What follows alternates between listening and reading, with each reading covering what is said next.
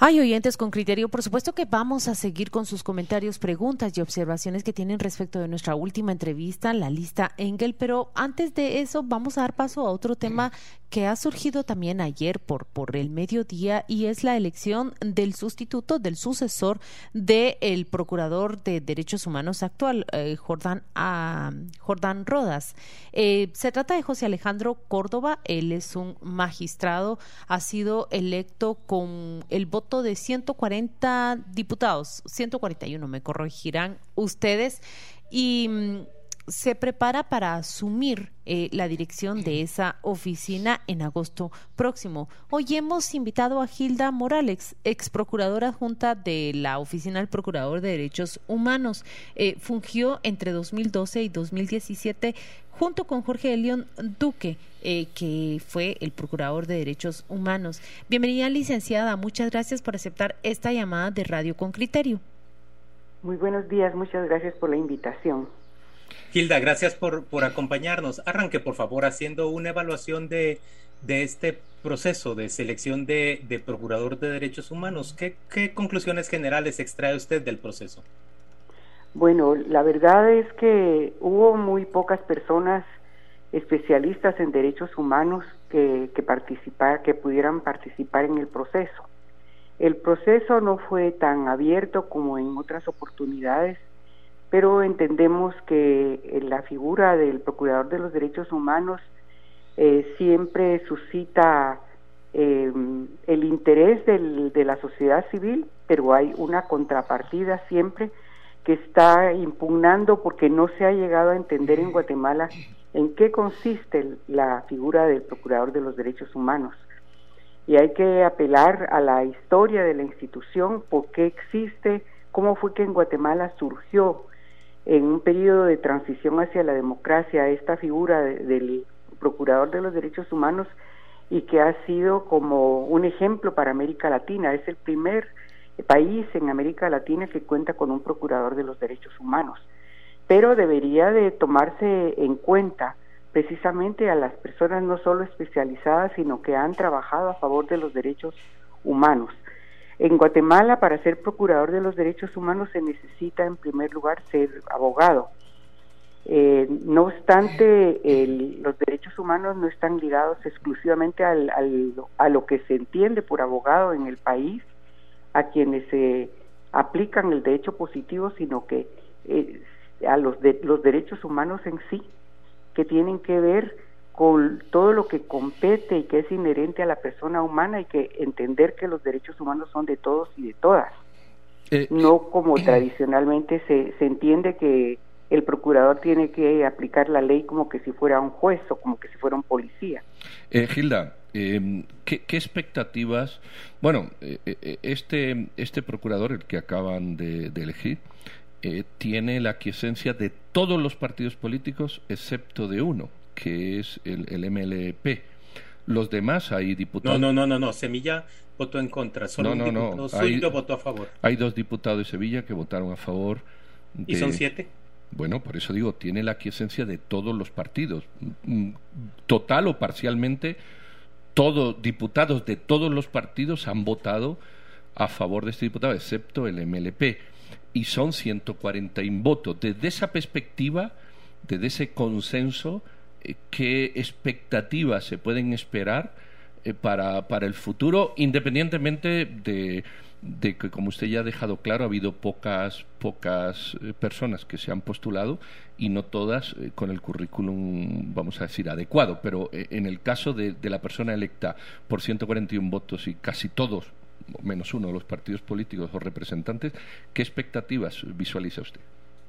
Bueno, desde el punto de vista de, la institución y, teniendo ese respaldo para empezar, y lo digo para empezar porque hay que recordar que Jordán Rodas también tuvo un buen respaldo de parte de los diputados. 132 votos.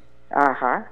Eh, sin embargo, la, la gestión de Jordán Rodas ha sido muy difícil, no ha, no ha contado con, con el con el apoyo de los diputados. Empecemos por algo que podría pensarse que es una cuestión meramente administrativa, con el presupuesto. En el caso de este nuevo procurador, pues esperaría que en principio le dieran el presupuesto que le corresponde para que pueda funcionar la oficina.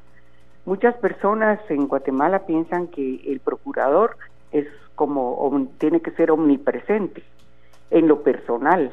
No piensan que es una institución en donde hay varias dependencias, direcciones, defensorías que son las que se ocupan del trabajo en el terreno en el trabajo en, los diferentes lugares. Entonces, un punto a favor de este nuevo procurador es que se esperaría que con ese respaldo que, tuvo de, aunque sea parcial, de todos los partidos, pues que le eh, asignen y que le provean de las cuotas presupuestarias que corresponden a la Procuraduría, que habiendo estado ahí por cinco años, estoy eh, segura que la situación de la Procuraduría no cambia desde el punto de vista financiero. Es una institución pobre, es una institución que incluso para tener una sede pues ha tenido que ir juntando tres casas eh, sin una visión arquitectónica, es una especie de laberinto, cuando uno llega a la Procuraduría no entiende por dónde va, eh, no digamos en las sedes eh, departamentales, ¿verdad? Y incluso hasta para combustible es difícil, para los defensores en la, en la ciudad de Guatemala movilizarse a veces es con sus propios recursos porque no hay para el combustible o no hay vehículos que estén eh, en, en, capacidad de, de transportarlos a donde tienen que ir a hacer las, las supervisiones o las visitas. Solemos pensar que derechos humanos se refiere o se circunscribe exclusivamente a un campo. Lo voy a enumerar, aunque no mi, mi enumeración no, no es completa, por supuesto. Al campo de los crímenes cometidos durante la guerra, al campo de los conflictos que se dan y que usted más o menos describió ahora en diferentes departamentos, especialmente conflictos en, en torno a la propiedad de la tierra.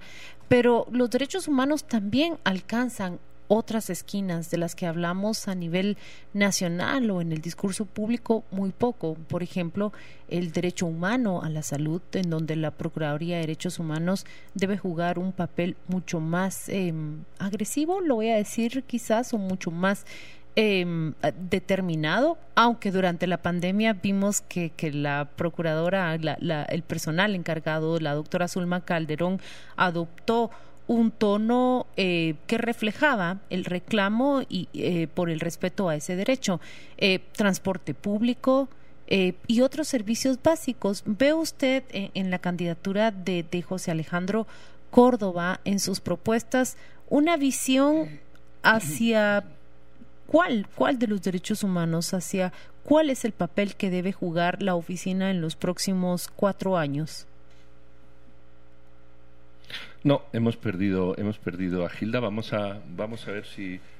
vamos a ver qué, qué, es lo que ocurre con, con ella, pero mientras tanto les podemos comentar las, las, las notas o, o, los rasgos esenciales que, que resaltan los, los medios de comunicación esta mañana. El, el, la, el procurador electo José Alejandro Córdoba es especialmente señalado o cuestionado, así debemos decirlo, porque es uno de los que aparece y figura en el listado que, que fue secuestrado en la clínica.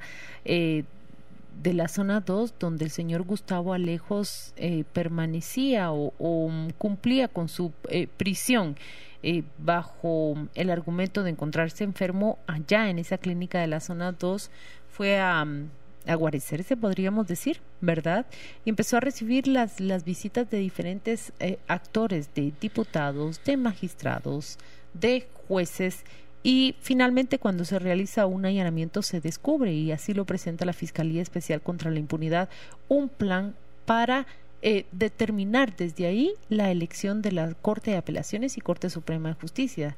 El nombre de José Alejandro Córdoba se encontraba entre uno de los listados que le es confiscado al señor Gustavo Alejos. Es quizás el punto más polémico de, de los antecedentes de, del nuevo, del procurador electo. Hay otros puntos que han sido destacados también en, en, en los medios de prensa y se trata de, de las funciones que ha cumplido en el pasado estuvo ya como encargado de derechos humanos en el sistema penitenciario entre 2006 y 2008, justo en el momento en que se desarrollan aquellos operativos de en la granja penal de Pavón, donde se ha acusado a las diferentes autoridades de ir a ejecutar directamente a siete reclusos son dos, dos condiciones que se han resaltado del perfil del nuevo procurador. Sí, yo, vi ayer que se resaltaban muchas, eh, pero, pero eh, enseguida me puse a averiguar.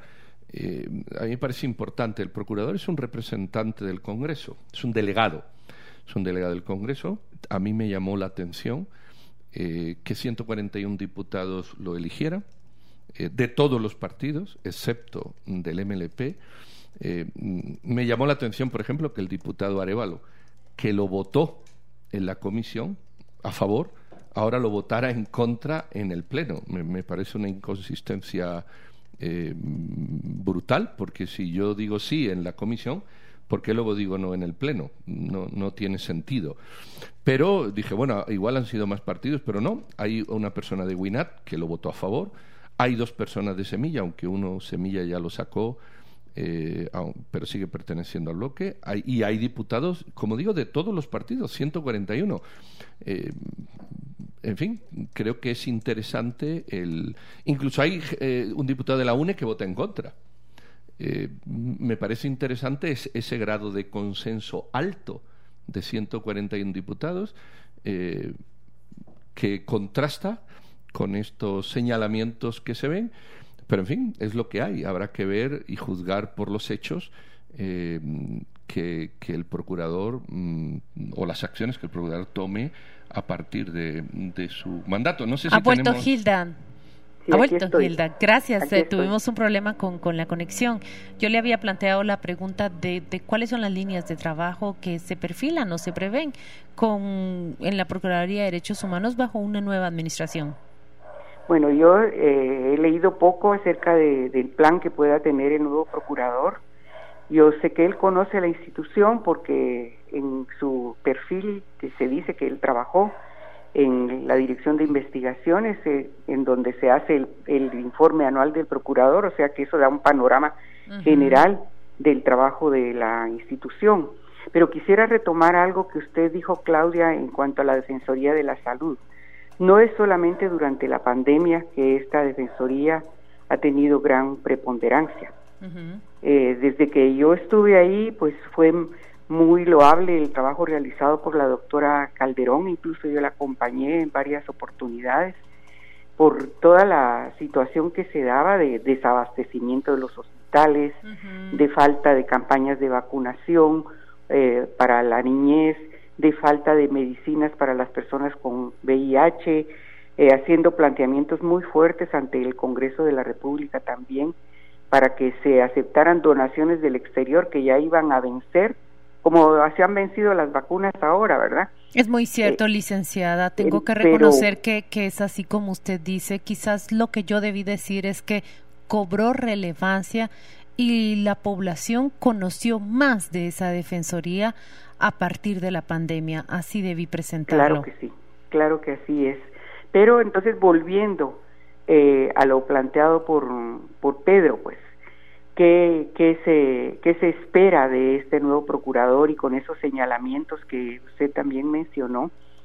Eh, yo creo que la sociedad civil va a estar alerta en el, eh, sobre el trabajo que pueda desempeñar este nuevo procurador y no olvidemos que eh, internacionalmente también hay una clasificación de las oficinas del ombudsman, o sea, del procurador de los derechos humanos, y se le va sacando de, de una clasificación óptima cuando tiene menos independencia, menos autonomía, cuando responde a alineamientos de alguno de los poderes del Estado o de los tres poderes del Estado. Es decir, el procurador tiene que ser autónomo, tiene que ser independiente para cumplir con su función de vigilancia y de señalamiento de los desmanes o de las violaciones a derechos humanos que se lleven a cabo por diferentes funcionarios públicos de los tres poderes del Estado.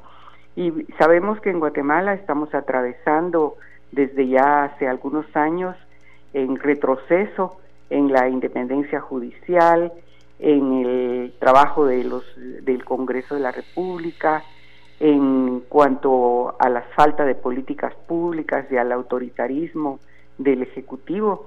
Y eso pues lo tiene que tomar en cuenta el nuevo procurador. No va a ser fácil para él. La coyuntura que eh, se dio durante el periodo de Jordán Rodas ha sido muy difícil, pero él ha sido un hombre muy valiente que ha sabido responder, eh, se ha ganado eh, la antipatía de los funcionarios públicos y lo vemos en las redes sociales también, hasta con los net centers. Pero en este nuevo caso hay que estar a la expectativa para saber cuál va a ser el papel que va a desempeñar el nuevo procurador con este respaldo que se le que se le ha dado en el Congreso de la República, pero ya veremos si este respaldo no se le niega cuando él tome una acción de acuerdo a sus funciones de independencia claro, Y que afecte a los intereses de, quienes ahora le dan un respaldo total. Muchas gracias por esas apreciaciones, Gilda Morales, ex procuradora adjunta de la Oficina del Procurador de Derechos Humanos. Vamos a ir a la pausa comercial. Le deseo un feliz jueves, licenciada. Igualmente, gracias Claudia. Buenos días.